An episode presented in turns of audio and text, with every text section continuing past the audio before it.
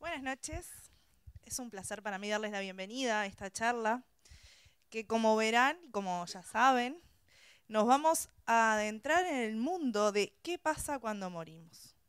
¿Y quién de nosotros no se habrá preguntado alguna vez cuando nos ha tocado acompañar a algún familiar o alguna situación de esas que no queremos pasar, pero que forman parte de la vida, ¿quién no se ha preguntado qué pasa después?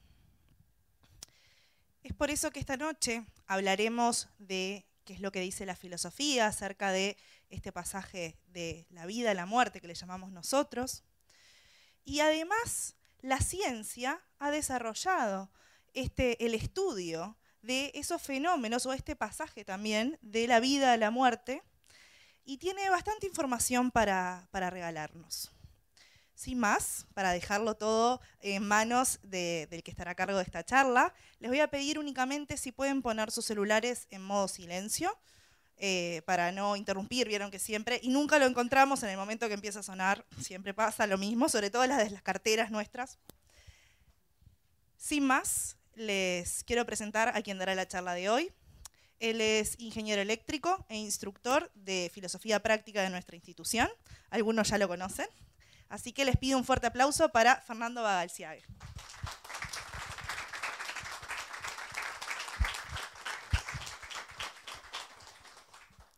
Muchas gracias, Sabrina. Buenas noches a todos, bienvenidos a esta pequeña charla que trata de un tema que evidentemente, como estaba ahí en mis anotaciones preparando la charla, nos interpela a todos. Es algo que podemos dudar de muchísimas cosas en la vida, prácticamente de todo. Pero algo que no dudamos es que tarde o temprano vamos a morir. Todos vamos a pasar por esa experiencia misteriosa, desconocida, que es la muerte. Y muchos filósofos a lo largo de la historia nos han hablado de que mm, preguntarnos acerca de la muerte tiene que ver en realidad preguntarnos con qué somos, qué es la vida, qué sentido le doy a mi vida. Evidentemente que si no, si nuestra concepción sobre la muerte cambia, seguramente no actuemos de la misma forma en la vida. Y si bien, eh, como decía, tiene que ver con el sentido de la vida, tiene que ver con muchísimas cuestiones fundamentales. Muchos filósofos antiguos nos van a decir como los estoicos, que tenemos que considerar a la vida, a la muerte, perdón, como una maestra de vida. Cuando, por ejemplo, eh, estamos ante una situación que nos angustia mucho, estamos muy preocupados por algo que no podemos resolver, tenemos una decisión muy difícil que tomar, nos van a decir los estoicos, míralo en perspectiva.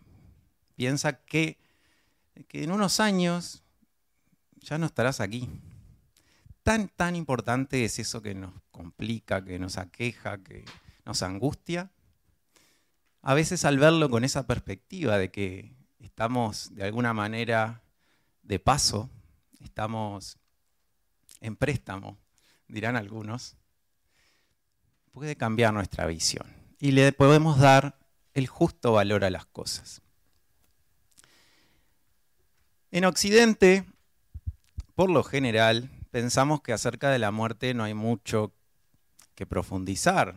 O sea, no hay mucho que investigar porque somos, por lo general se entiende, este cuerpo físico que nace, crece, se desarrolla y muere. ¿De nosotros qué quedará? Nada. A lo sumo, nuestra materia, la materia que nos compone, pasará a formar parte de otros seres. Y ya solo esta visión, si realmente nos ponemos a reflexionar en esto que decíamos, de que estamos de paso, que este cuerpo por lo menos que tenemos es un préstamo que nos da la madre naturaleza, nos puede llevar a pensar, como decíamos, en que quizás, ¿de qué me sirve acumular tantas cosas? ¿De qué me sirve tener muchos ceros en el banco? A la derecha. si esos ceros no pasan para el otro lado. ¿De qué me sirve aferrarme a tener tantas cosas, tantos bienes materiales? Aferrarme o como dirán los budistas, apegarme al prestigio, a qué dicen los demás de mí, cómo me aplauden. Bueno, todo eso nos dirán la filosofía budista solamente produce sufrimiento. Tenemos que buscar la felicidad en aquellas cosas que duran un poco más. Si nos preguntamos, bueno, el tiempo que tengo de vida, que nunca sé cuánto va a ser, podemos ser jóvenes, saludables, y quién sabe, puede pasarnos algo y el día de mañana ya nos tenemos que, que despedir. Y entonces, ese tiempo que tengo de vida, de poder hacer cosas, ¿qué huella quiero dejar en el mundo? Buscar ser un factor de suma a nuestra sociedad que tiene tantos problemas, nuestra naturaleza, que le estamos complicando tanto la vida. Poder dejar una huella en el corazón de las otras personas. Ese tipo de cosas nos dirán, por ejemplo, los filósofos budistas, tienen que ver con cosas que duran, cosas que nos dan verdadera felicidad y no en cosas pasajeras que en unos años, más tarde o más temprano, van a desaparecer.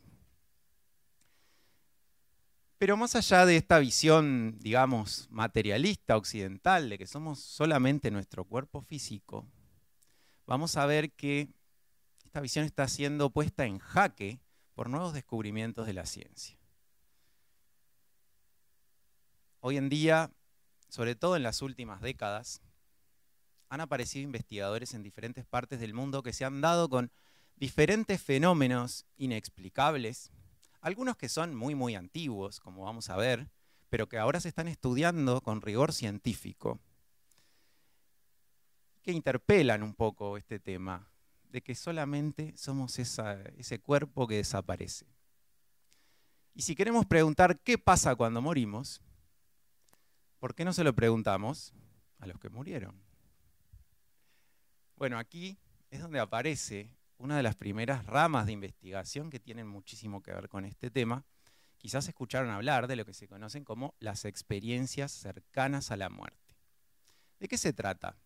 De personas que por algún motivo tienen un paro cardiorrespiratorio, su corazón deja de latir, sus pulmones dejan de respirar, pocos segundos después deja de irrigarse sangre al cerebro, el cerebro empieza a perder sus funciones, su actividad, incluso la, actividad eléctrica del cerebro, o sea, cuando se mide en un electroencefalograma, queda una línea, o sea, queda apagado nuestro cerebro.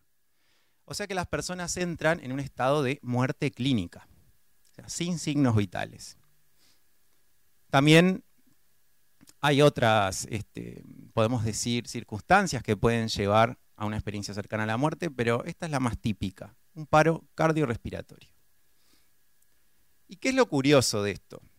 Algunas personas, que según los investigadores rondan más o menos una de cada cinco que tuvo un paro cardiorrespiratorio, al regresar y volver a, su estado consciente, que esto ha aumentado muchísimo en la medida que en las últimas décadas aumentaron, la, mejoraron todas las técnicas de resucitación, lo curioso es que empiezan a decir en diferentes culturas, con diferentes creencias, diferentes edades, científicos, médicos, indígenas, niños, curas, ateos, una historia muy similar. La estructura es básicamente la misma y todos habremos escuchado algo de ello.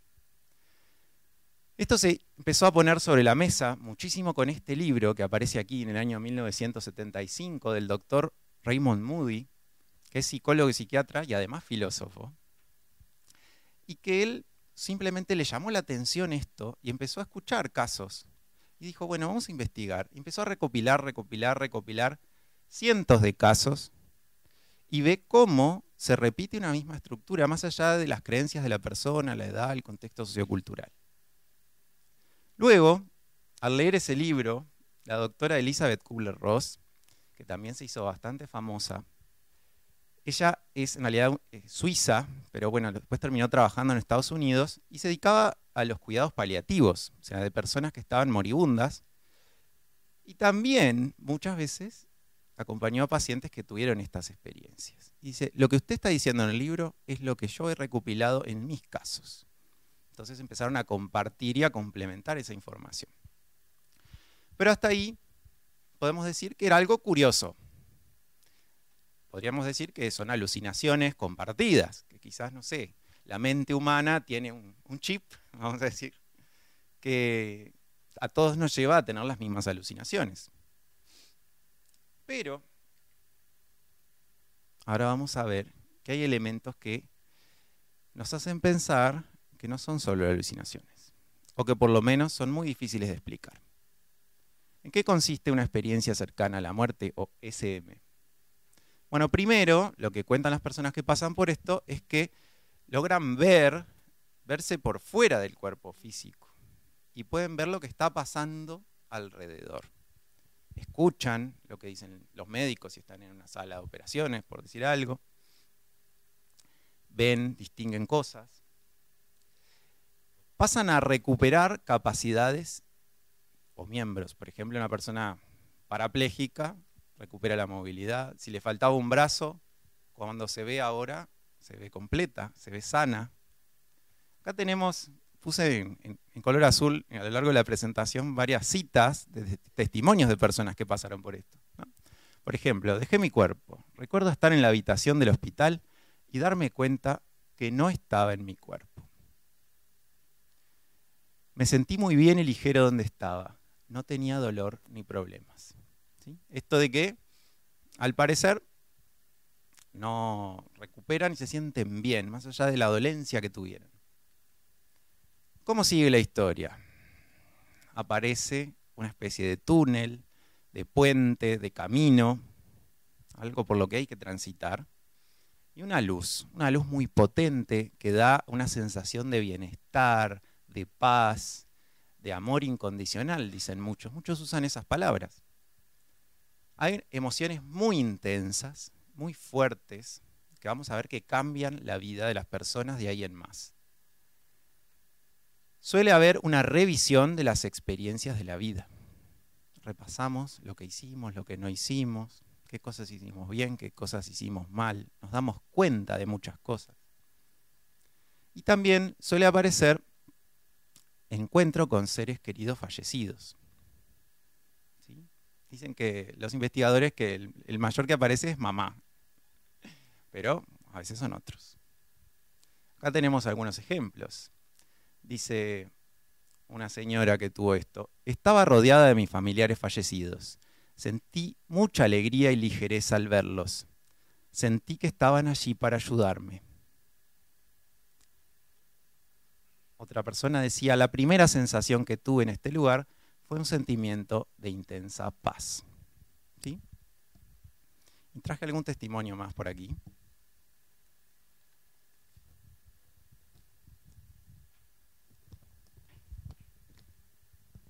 Estos son un poco más larguitos. Dice una persona, veía toda la sala y a todos los que trabajaban en mí desde el techo de la sala. Estaba mirando la máquina del monitor del corazón y vi que mostraba línea plana. Vi que el personal del hospital intentaba que mi corazón volviera a funcionar. Y presten atención a este. Durante mi paro cardíaco, yo tenía una experiencia ampliada. Esto lo dicen muchos. Uno cuando tiene un sueño, en general se despierta y dice, ah, claro, era un sueño, era medio ilógico. Uno se, como que se da cuenta cuando se despertó de que todo eso era un sueño. Acá es al revés. Lo que suelen decir las personas es que lo que estaban viviendo era más real que esto. Que sienten que lo que estamos viviendo ahora nosotros es un sueño, coincidiendo curiosamente con lo que dicen tantas tradiciones orientales, como la filosofía tibetana que estudiamos en nuestros cursos. Dice, entonces tenía una experiencia ampliada, y más tarde yo vi, aparte de mi abuela difunta, un hombre que parecía mirarme con cariño, pero a quien yo no conocía. Diez años después, en el lecho de muerte de mi madre, ella me confesó que yo había nacido en una relación extramatrimonial y que mi padre era un hombre judío que había sido deportado y asesinado durante la Segunda Guerra Mundial. Y mi madre me enseñó su foto. Este hombre desconocido, que yo había visto hacía 10 años durante mi experiencia cercana a la muerte, resultó ser mi padre biológico. Fíjense qué fuerte esta experiencia. O sea, el encuentro con seres fallecidos no es solo con los que conocemos, con otros que no conocemos, pero que quizás no suenan familiares, o que también ha pasado muchos reportes de personas que se enteran que hay personas que han fallecido en esa experiencia. Personas que, están eh, muy lejos, que nunca hubieran imaginado que habían desencarnado, digamos, o fallecido, pero se la encuentran y ahí se enteran y después verifican que sí, esta persona había fallecido. Un último. Cuando volví a mi cuerpo tenía mucho miedo. La experiencia había sido tan bella que no quería volver. Esto también es muy común. Las personas no quieren volver y de alguna manera se ven obligadas. Habría deseado quedarme allí y aún así volví. Desde ese momento fue una lucha totalmente. Vivir mi vida dentro de mi cuerpo, con todas esas limitaciones que había experimentado en aquel momento. Pero más tarde me di cuenta que esta experiencia era de hecho una bendición. Y ahora yo sé que la mente y el cuerpo están separadas y que hay vida después de la muerte.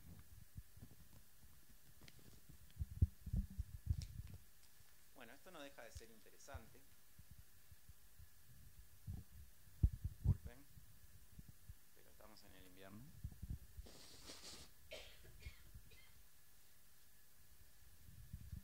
Bien, y les decía que hay elementos que hacen que pensemos que estas cosas pueden no ser simplemente una alucinación.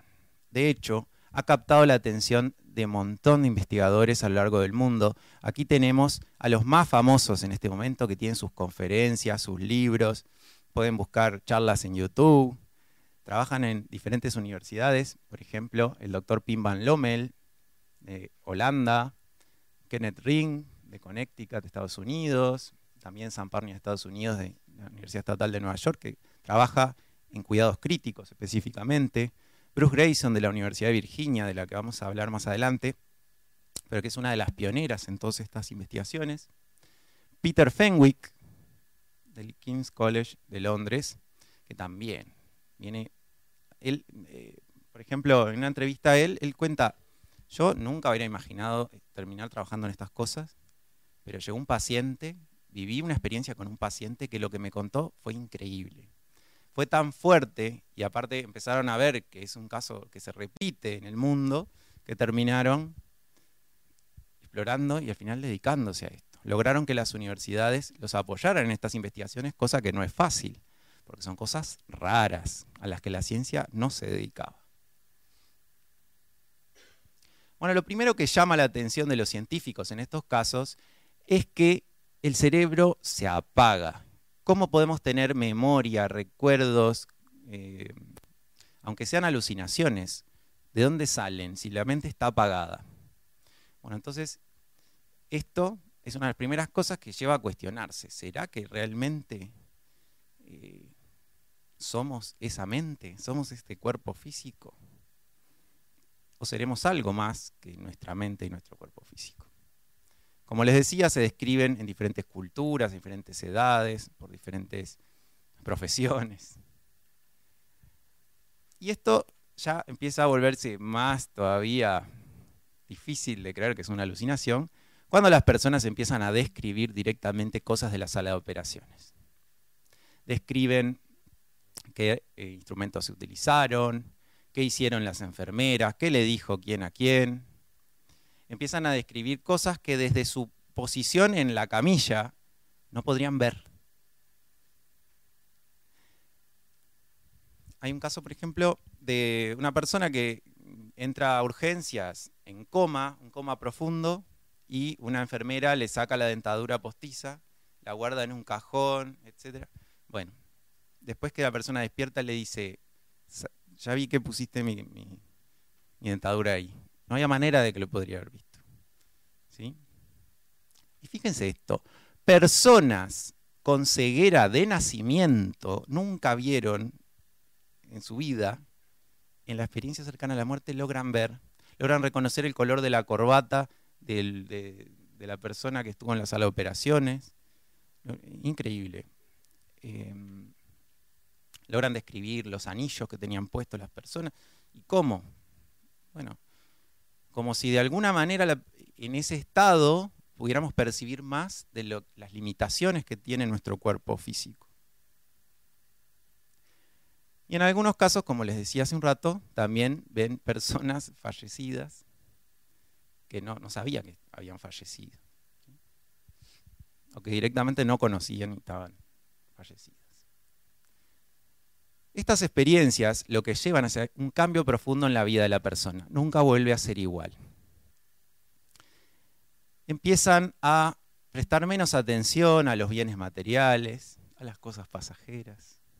Empiezan a prestarle más atención a los vínculos humanos, a profundizar en temas espirituales, en poder ayudar en algo a los demás, en poder contribuir en algo al mundo. Fíjense algunos relatos ahí. Descubrí que tenía que mejorar como ser humano, luego de vivir esta experiencia. Esta experiencia ha cambiado mi vida y mi forma de pensar.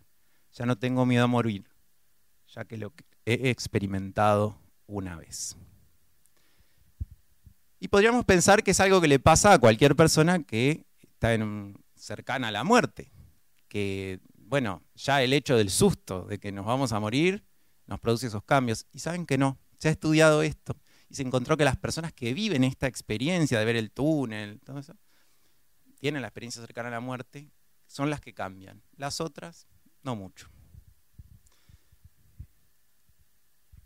Hay otra cosa que también quizás hemos escuchado hablar, incluso nos puede haber pasado nuestra familia o algún conocido, ¿Qué es lo que se conoce como lucidez terminal. A veces se llamaba la mejoría de la muerte, a veces se llama lucidez paradójica. En Oriente se conoce hace mucho tiempo y se le conoce último rayo de sol. ¿Qué es esto? Personas que tienen un deterioro muy importante a nivel neuronal, por ejemplo, por una demencia que va avanzando, puede ser Alzheimer, también puede ser personas que tuvieron accidentes cerebrovasculares y pierden movilidad, pierden eh, capacidad de habla, pierden la memoria, no reconocen a las personas. ¿sí? Puede deberse también a tumores o abscesos cerebrales. ¿Y qué pasa? En las horas antes de morir, recuperan totalmente la claridad, la movilidad, la memoria, el habla. Ejemplo, una señora, uno de los casos recopilados por los investigadores. Una señora de 91 años tiene dos accidentes cerebrovasculares.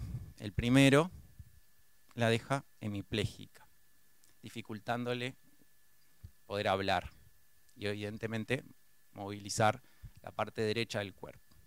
Luego tiene un segundo accidente cerebrovascular y directamente queda totalmente paralizada. No puede moverse, no puede hablar, no puede eh, ni siquiera comunicarse por cualquier forma con los demás. Y está así por muchos meses. En un momento, la, hija que la cuidaba escucha una exclamación, y hace mucho que su madre no hablaba. Se acerca, la madre, sin ninguna dificultad, gira la cabeza, se sienta en la cama, una actitud que aparecer, pasa seguido en estos casos, levanta los brazos y exclama con un grito el nombre de su esposo fallecido. Luego de levantar los brazos y decir eso, se acuesta en la cama y muere. Un ejemplo del tipo de cosas que pueden pasar y que hoy no tenemos una explicación.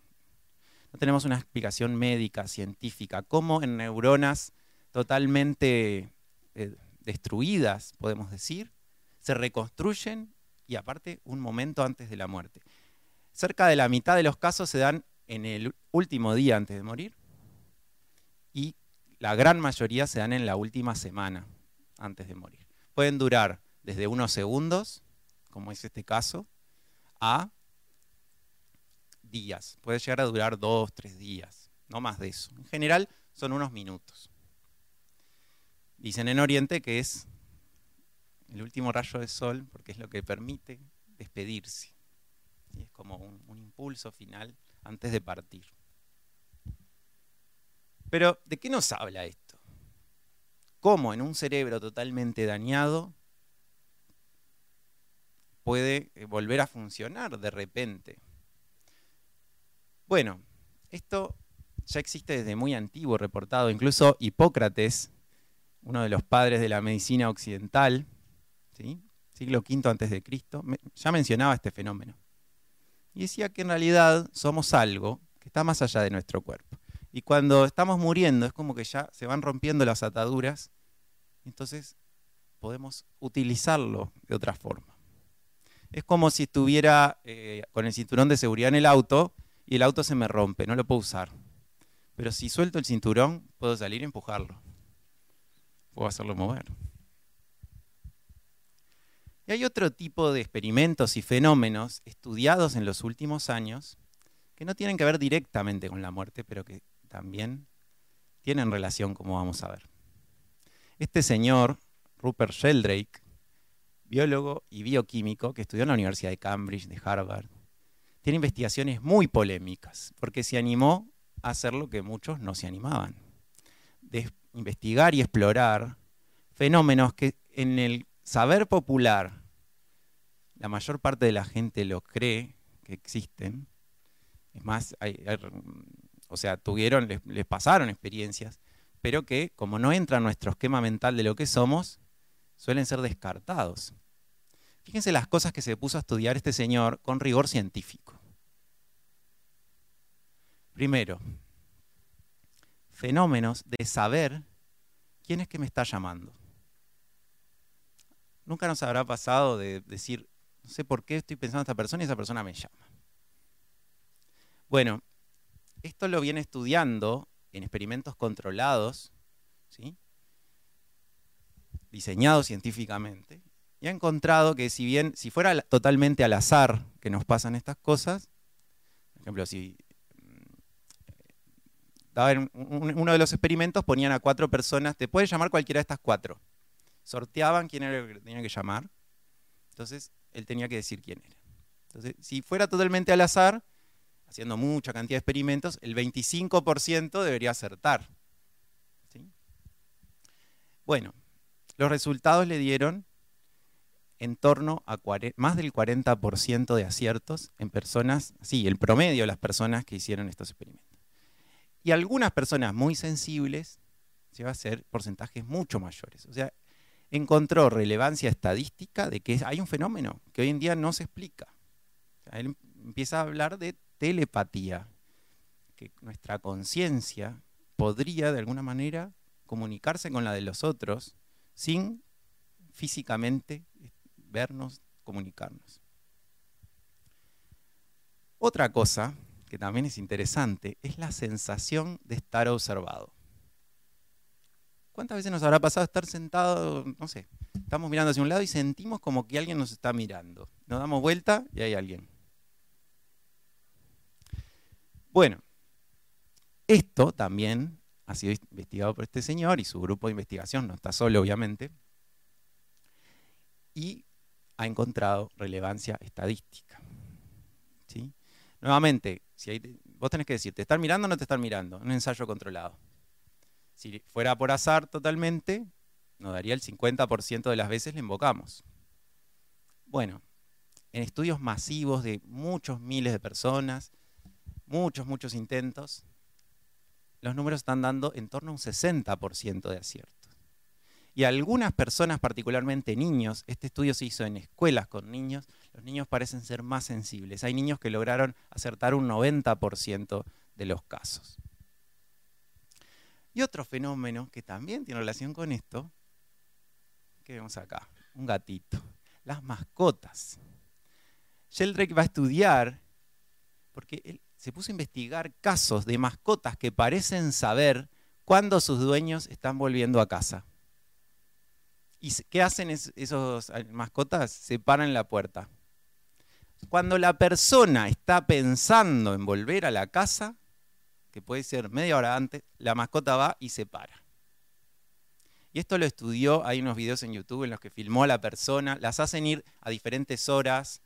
claro, si uno siempre va a la misma hora, la mascota ya sabe. Si uno siempre va en un ómnibus que hace determinado ruido, la mascota puede saber, pero no, se aprobaron diferentes medios de transporte, diferentes horas, eh, filmando todo para ver desde qué momento, desde que la persona empieza a volver, la mascota se para en la puerta. Obviamente no es que pase siempre con todas las mascotas, pero algunas mascotas y con algunos dueños tienen ese vínculo. ¿De qué nos habla todas estas investigaciones que estamos hablando? Tanto experiencias cercanas a la muerte, como la lucidez terminal, como todos estos experimentos de la conciencia que hace Rupert Sheldrake. Está llevando a muchos científicos a pensar que quizás la conciencia, lo que somos, ¿qué es la conciencia? Es yo, lo que me acuerdo, lo que pienso, lo que soy. No sería algo local.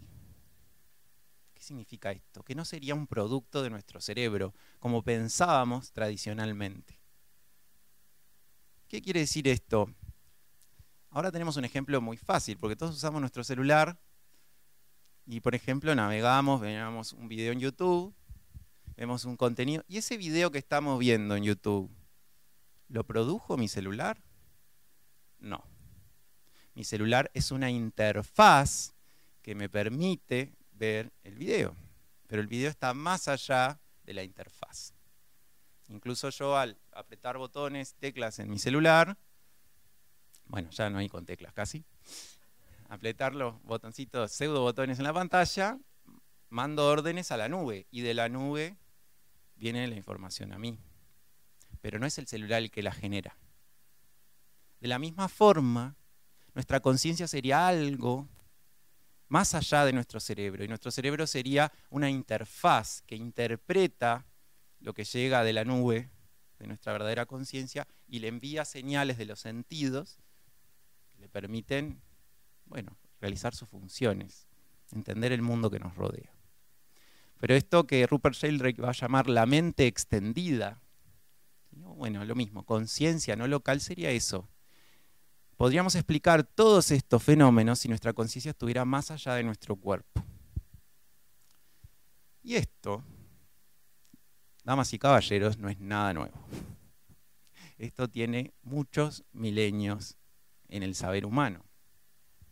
Diferentes tradiciones filosóficas, podemos citar las griegas de Platón, Pitágoras, tradiciones de la India, de Mesoamérica, de Egipto, entre los celtas, Japón, China, etc., nos van a hablar de que el ser humano está compuesto, al menos, vamos a decir, en una primera aproximación, de dos grandes partes. Una parte mortal, una parte de nuestro cuerpo físico, que incluye también nuestras emociones, nuestros pensamientos. Pero existe otra parte de nosotros que sería de naturaleza inmortal, que podría ser esta conciencia no local. En realidad, nuestra conciencia, nos dirán estas tradiciones, sería como ese punto rojo que está tironeado entre esas dos fuerzas, entre esas dos partes de nosotros. El cuerpo físico nos reclama porque tenemos hambre, porque mm, tenemos una emoción muy fuerte que nos reclama atención, pero hay una parte de nosotros más esencial, más profunda, que también nos reclama. Nos reclama entender el sentido de la vida, nos reclama ideas altruistas, nos reclama conectar con el universo, el mundo que nos rodea, buscar respuestas. Es como un llamado interior, muchas veces llamado alma o espíritu, mientras que esto se suele llamar la personalidad que vienen a nuestros cursos de filosofía han profundizado bastante en esto. Esta es una visión más general, después se puede profundizar mucho. fíjense qué curioso, vamos a ir a un texto muy antiguo de la India que también estudiamos en nuestros cursos, que se llama el Bhagavad Gita. Un texto tan antiguo que no podemos determinar cuándo fue escrito y mucho menos cuándo apareció, porque siglos antes de ser escrito era tradición oral, se cantaba, se narraba, estaba muy vivo en su cultura. Nos va a decir, el hombre real no nace ni muere, siempre ha sido y seguirá siendo eternamente. El cuerpo puede morir y ser muerto, mas el espíritu que mora en el cuerpo no puede morir. Y fíjense la relación con un testimonio de una persona que vivió una experiencia cercana a la muerte. Todavía estaba vivo, pero no tenía mi cuerpo. Sé con certeza que soy, que existo. Sentí que había dejado mi cuerpo. He muerto y he dejado mi cuerpo, pero sigo existiendo. Entonces, si fuera cierto de que somos algo más allá de nuestro físico, hay una conciencia trascendente, ¿qué pasa con eso cuando morimos? Con esa parte de nosotros. Bueno, todos habremos escuchado hablar, algo que aparece en muchas tradiciones y religiones, es el juicio, el juicio final. Una vez que morimos, somos juzgados por nuestras obras si fueron buenas o malas, hicimos daño a los demás, si nos redimimos por nuestras faltas, si nos arrepentimos de nuestras faltas también. Y eso nos va a llevar a la felicidad eterna, al paraíso, el Edén, o al infierno y sufrimiento eterno. Panorama un poco desalentador. Hay otras visiones del juicio final. Esto aparece también entre los egipcios. Esto es lo que se llama el peso del corazón. Acá el dios Anubis, que guiaba las almas de los muertos, nos llevaba las almas de los difuntos ante una balanza. Pesaba en un lado nuestro corazón y en otro la pluma de la justicia. Si nuestro corazón era lo suficientemente puro, liviano, si nuestra vida había sido noble, justa, generosa, nuestro corazón era liviano como esa pluma y podíamos pasar a la mente, que venía a ser el paraíso, el Edén. Fíjense testimonios de personas que pasaron por experiencias cercanas a la muerte. Se me mostró cada vez que había sido egoísta, eligiendo por mis propios intereses. Se me mostró cada vez que había sido divisivo o manipulador para obtener beneficios egoístas. Entonces sentí ese dolor varias veces. Y otro, pude examinar mis experiencias desde múltiples perspectivas, como las personas a las que afectaron. Muchos dicen eso, que logran vivir las experiencias de nuevo, pero desde la perspectiva de las otras personas. Si le hice mucho daño a alguien, voy a sentir ese dolor que le hice. Dicen muchos que es como si fuéramos los dedos de una mano, que pensamos que somos independientes de los otros. Por eso es porque nos falta una visión más amplia. Y que el daño que hacemos a los demás nos lo estamos también haciendo a nosotros. Y en esas instancias lo vivimos. Quizás la cuestión del juicio final no sea tanto de algo externo, sino algo interno. Que nuestra conciencia se tiene que enfrentar a lo que hicimos bien y a lo que hicimos mal. Pero algunas tradiciones, como la religión cristiana, se queda ahí, con la cuestión del juicio final y ahí se termina.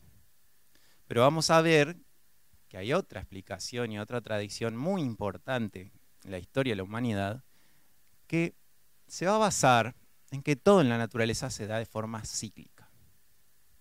Tenemos los ciclos de los elementos, de los nutrientes, tenemos los ciclos del agua, como tenemos un ejemplo ahí, tenemos ciclos astronómicos. ¿sí? Tenemos ciclos que se dan en nosotros mismos, tenemos ciclos en estados de ánimo, en estado de salud. Nuestras células se renuevan, aproximadamente se calcula que cada 10 años renovamos el 100% de nuestras células.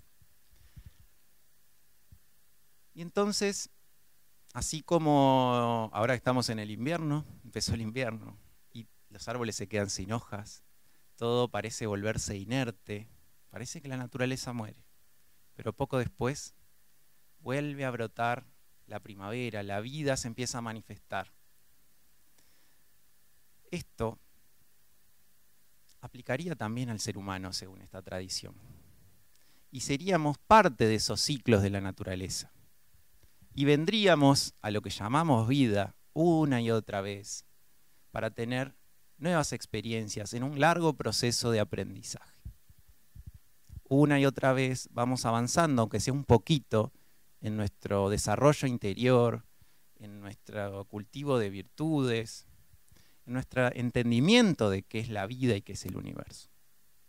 Esto es lo que se conoce tradicionalmente con el nombre de teoría de la reencarnación. Fíjense cómo va a aparecer en todos lados en la historia.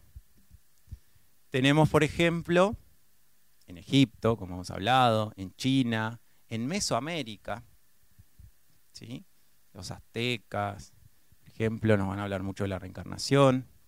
Va a aparecer entre eh, los drusos, dentro del Islam, va a aparecer dentro de los sufíes. ¿Vieron los derviches, unos que giran? Como estos están acá.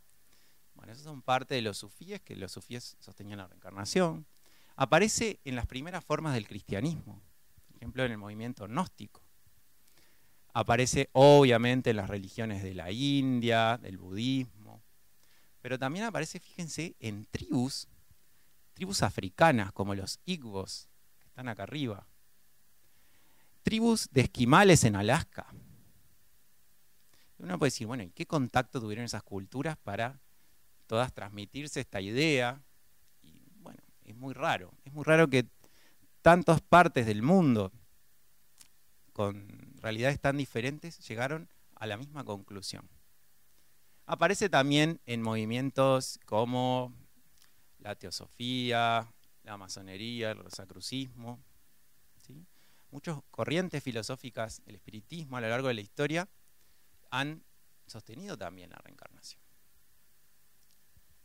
Fíjense este pasaje, vuelvo a citar este libro milenario de la India, el Bhagavad Gita, que dice, a la manera como el hombre abandona las ropas viejas para vestir las nuevas, abandona el morador el cuerpo, el cuerpo viejo, y encarna en otro nuevo para él preparado.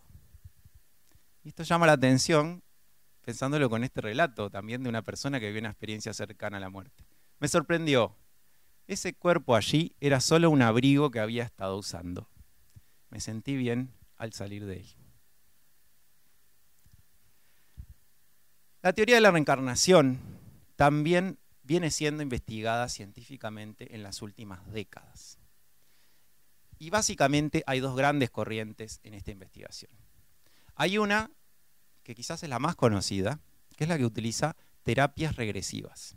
Mediante hipnosis a la persona se la va llevando más atrás, más atrás, más atrás, hasta que en un momento aparentemente empieza a hablar, decir cosas como que estaba viviendo otra vida. Esta rama de investigación tiene algunos problemas. Primero, que se presta mucho a entremezclar cosas que de repente pueden llegar a ser recuerdos con fantasías. Es más, hay cientos de personas en el mundo que recuerdan haber sido Napoleón, Cleopatra, Julio César. Pocos fueron el barrendero de la esquina o el que lavaba los baños. Y además de eso, algunas de estas tradiciones que, que sostenían la reencarnación nos hablaban de que la naturaleza es sabia y que cuidado con querer forzar recuerdos para los que quizás no estamos preparados. Y dicen también que cuando estemos preparados, los recuerdos van a llegar solos. Que quizás algunas imágenes que, imágenes que podemos tener en algún sueño, un sueño que nos conmovió profundamente, puede ser visitar un lugar que uno siente que ya lo conocía, puede ser viajando, podrían ser pequeñas reminiscencias de algo que vivimos antes. Y que en la medida que vamos evolucionando interiormente, desarrollándonos como seres humanos, podemos cada vez recordar más. Y hay otra línea de investigación que es la que vamos a hablar hoy, que es el estudio de relatos de niños, niños muy pequeños, que espontáneamente empiezan a hablar aparentemente de que fueron otra persona. Y esto fue algo que empezó a llamar muchísimo la atención en Occidente en las últimas décadas. En Oriente, como la creencia en la reencarnación es un hecho, nadie se sorprendía que un niñito dijera yo fui bombero y hice tales cosas, morí de tal manera. El tema es cuando empezó a pasar en Occidente. Al principio uno piensa que juegos de niños. Pero vamos a ver que hay elementos que llevan a los padres a preocuparse un poco. Esto viene siendo investigado en diferentes universidades del mundo. Aquí tenemos algunos ejemplos en Islandia, en India, en Estados Unidos, pero en la Universidad de Chicago. Pero hay unos investigadores que son los que destacan por sobremanera frente a todo el resto. Son los que tienen el mayor, la mayor trayectoria, el mayor número de casos, la mayor rigurosidad en el estudio, que son estas personas que están en la Universidad de Virginia, crearon una división en el año 1967 que se llama la División de Estudios Perceptuales. El fundador fue este, el doctor Ian Stevenson, que ya falleció o desencarnó en el año 2007, y el que Jim Tucker, que trabajaba con él, continúa hoy en día sus investigaciones y ha vuelto muy popular, salen muchos videos, lo entrevistan porque es un tema que llama mucho la atención, porque aparte hay casos de niños que llaman mucho la atención. ¿Están con frío, puede ser? ¿Prendemos un poquito el aire? Bueno, fíjense que han publicado más de 300 publicaciones, más de 16 libros, ¿sí? en las cuales hay libros puramente científicos, publicaciones científicas rigurosas, y también hay libros de divulgación, más para la gente interesada, pero que no tiene ese perfil. Bien. Vamos a ver qué es lo que dicen estas investigaciones de cómo más o menos se desarrolla un caso. ¿Sí? A veces al nacer los niños presentan marcas o defectos de nacimiento muy particulares, lo que vamos a profundizar después. Entre los 2 y los 4 años, cuando el niño empieza a hablar, desarrollarse más su habla, empieza a referirse a una vida anterior cosa que pasaría hasta los 6, 8 años, donde empiezan a olvidarse, ya dejan de hablar. Hay casos que duran mucho más, aunque incluso dura toda la vida, pero por lo general el mayor periodo de memoria son esos años. ¿Qué tipo de cosas dice el niño? Tú no eres mi mamá, mi papá. Qué fuerte debe ser para un padre que le digan eso. Yo tengo otra mamá o papá. O quiero que me lleves con mi otra mamá quiero ir a mi otra casa. Cuando yo era grande tenía un auto, una casa en las colinas, tenía una piscina, pero eh, muchos casos que dicen este tipo de cosas. Eso pasó antes de que estuviera en la pancita de mamá, o cuando yo era grande. Tengo esposa, marido, hijos. Al parecer, eh, les cuesta mucho a los niños distinguirlo el tiempo de las cosas. Entonces, hablan en presente, con algo que puede haber pasado hace mucho tiempo, confunden la vida actual con lo que en teoría sería su vida pasada, entremezclan las cosas. Y por lo general, que la, mayor parte, más de la mitad de los casos, de, que hay reportes de niños, de relatos de niños, tuvieron una muerte traumática y describen cómo murieron. Es como una manera de canalizar eso, ese trauma que quedó. ¿Cómo se comporta el niño? De una manera especial. En sus juegos, tiene eh, fobias o tiene habilidades, gustos. O sea, niños que. Una habilidad increíble para alguna cosa particular. Yo tengo una sobrina que pinta desde muy chiquita espectacular, dibuja mejor que cualquiera de la familia, tiene seis años ahora. ¿Y de dónde sacó? Nadie le enseñó a dibujar. Fue desde muy chiquita que mostró una disposición muy fuerte. Bueno, pero el tema es que cuando eso se relaciona a lo que ellos dicen de una vida anterior, los padres suelen intentar reprimir estas expresiones. ¿Por qué? A nadie le gusta que su hijo sea raro a nadie le gusta que su hijo les diga que tuvo otra familia, que fue adulto. Deja de decir esas bobadas. Aparte me pone mal. Y más si empieza a hablar de, muertes traumáticas, cosas. ¿Por qué un niño va a estar hablando de eso? Suele pasar que el niño empiece a insistir con que lo lleven con la otra familia. Dice datos de cómo ir. Puede describir el nombre de la calle en la que vivía, el nombre de sus padres, el nombre de sus amigos, dónde trabajaba. Tantos datos que en algunos casos se puede identificar perfectamente la familia, puede haber encuentros entre las familias.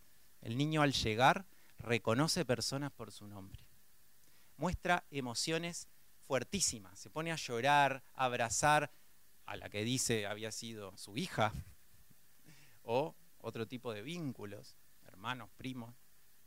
Y es muy difícil que un niño tan chico de 3, 4 años esté simulando todo esto que se cuenta. Hay miles y miles de casos registrados en todo el mundo. Solo la Universidad de Virginia tiene más de 2.700 casos. Muchos son orientales, que es donde al principio se encontraban más. En la medida que estas investigaciones se van popularizando y la gente empieza a escuchar de estos temas, empiezan a reportarse más casos en Occidente. En los últimos años es increíble la cantidad de casos que se dieron aquí, en Occidente. Acá hay cinco que fueron bastante famosos, ¿sí? Ahí les voy a hablar de uno de ellos, para que tengan un ejemplo. Este niño, Ian Hagen, perdón, Hagedorn. Ian nace con un problema cardíaco muy fuerte una válvula de su corazón estaba subdesarrollada, que daba hacia la arteria pulmonar. Eso llevó a que estuviera a punto de morir desde nacer. Antes de los cuatro años tuvo seis operaciones cardíacas. Aquí tenemos sus controles periódicos del pobre Ian. A sus tres años, un día, como tenía tanto, tanta vulnerabilidad este niño una salud muy complicada, su madre lo llevaba a trabajar con él. Y dice que hacía tanto barullo, tanto barullo un día, que no le dejaba concentrarse y que lo amenazó, que lo iba a castigar si seguía haciendo tanto ruido. Cosa que acá no pasa nunca. Ian dice que la mira a los ojos firme y le dice, cuando vos eras una niña y yo era tu papá, vos hacías mucho ruido y yo nunca te castigué. La mujer quedó helada. No lo castigó, evidentemente. Pero no solo queda ahí, sino que a partir de ese momento, dos por tres, el niño empezaba a hablarle de cuando ella era chica y él era su papá. Le habla de nombres de los gatos que tenían, le decía los colores de los gatos, y le empieza a decir, un día, cuando vos eras una niña, yo entré a una tienda, había unos ladrones, unos bandidos, y me dispararon. El abuelo de Ian había sido policía en Nueva York y había muerto de un disparo en un asalto a una tienda. Curiosamente, el disparo por el que murió el abuelo de Ian le afectó la arteria pulmonar. Murió con un disparo que produjo un efecto que Ian aparentemente tuvo desde nacido. O sea, acá hay una correlación, no solo entre el relato del niño, que es sorprendente, sino con un tema físico directamente, muy raro. O sea, la, la patología no era algo común. Bueno, así como esto tenemos un montón de casos. Este, evidentemente, era el abuelo de Ian. ¿sí? Hay casos que se darían dentro de la misma familia, pero lo más normal es que no. Pero probablemente, normalmente serían cerca, o sea, en regiones cercanas. Vamos a profundizar un poquito más, para ir redondeando, en las marcas y defectos de nacimiento porque esto es un tema al que los investigadores dieron mucha importancia. La verdad es que sabemos muy poco acerca de las marcas de nacimiento y de los defectos de nacimiento, las malformaciones.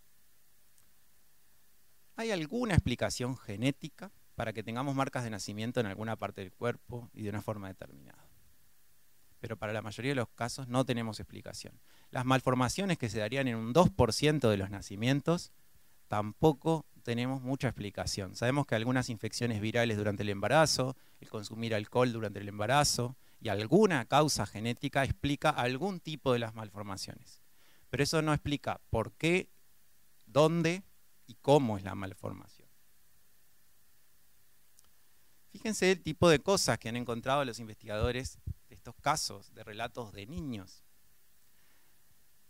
Por ejemplo, este señor, desde que nació, nació sangrando el cuello, tuvo que volver al hospital. Aquí ya está grande. Pero fíjense, cuando Ian Stevenson lo encuentra y le toma fotografías y le consulta, estudia todo el caso, ve que tiene una marca en el cuello y otra, una peladilla ahí detrás de la cabeza. La persona que él relató desde que nació, con la que se había identificado, había sido un bandido que había este, sido muerto por un balazo de la policía, que la bala había entrado por acá y salido por acá. Otros ejemplos.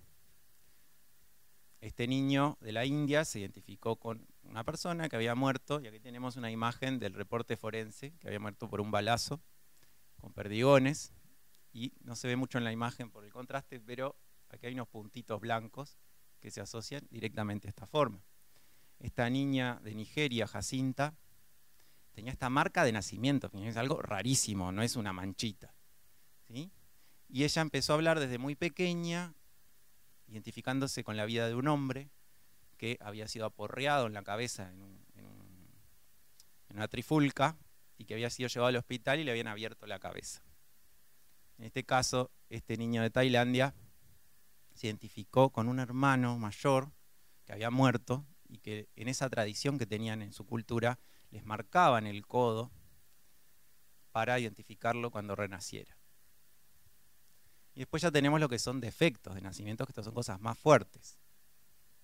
Este niño que se identificó con eh, una persona que había muerto de un disparo, un, vecino en el campo cazando, él se había acostado a dormir la siesta y el vecino vio, pensó que era un animal, disparó y después salió corriendo cuando escuchó los gritos. Cuando este niño aparece de nuevo, no solo nace con esa malformación en la oreja, sino que nace con un resentimiento contra el vecino. Lo quería matar, le tiraba piedras desde muy chiquito. Tanto lo asustó que el hombre se terminó yendo a otro, mudando a otro barrio porque le tenía miedo al niño. Después se le pasó.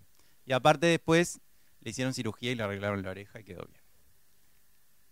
Este es un hombre que un niño que habló de la vida de una persona que había tenido un accidente en la mano, le habían picado los dedos en una picadora de forraje. Esta niña recordó ser una niña que vendía flores, que había tenido un accidente con un tren y le había cortado la pierna. Bueno, todo esto nos lleva a ver que hay eh, elementos ya que no son solamente creencias, cosas subjetivas, acerca de estos temas. Por lo menos tenemos elementos para empezar a considerar. ¿Podríamos llegar a considerar que la reencarnación puede ser una teoría científica? Bueno, ¿cómo funciona el desarrollo de una teoría científica, el método científico? Nosotros tenemos una teoría que explica ciertas cosas, pero eso pasa a lo largo de la historia una y otra vez, que empiezan a aparecer cosas por fuera de lo que podemos explicar. No entra en nuestra teoría empieza a aparecer un efecto, otro efecto, otro efecto. ¿Sí?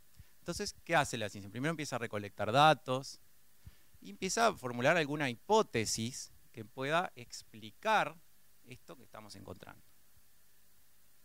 Bueno, hay un debate, estudio, contraste de diferentes hipótesis y luego hay que tener pruebas que sustenten esas hipótesis. Y aparece una nueva teoría que explica tanto lo anterior como lo nuevo. No podemos dejar de explicar lo anterior. Nuestra teoría occidental materialista de la vida única, que nacemos, crecemos y morimos y nada más de nosotros queda, explica muchas cosas muy bien. Evidentemente, porque algo nos vamos a operar a, un quirófano. pero hay cosas que quedan por fuera. Recuerdos confirmados de vidas de otras personas, la lucidez terminal que estábamos hablando, experiencias cercanas a la muerte, correlación de las secuelas físicas con esto que hablábamos, de muertes traumáticas, experiencias fuera del cuerpo, eso de verse y ver lo que está pasando en la sala. Fenómenos que hablan de que la conciencia estaría más allá de nuestro cerebro.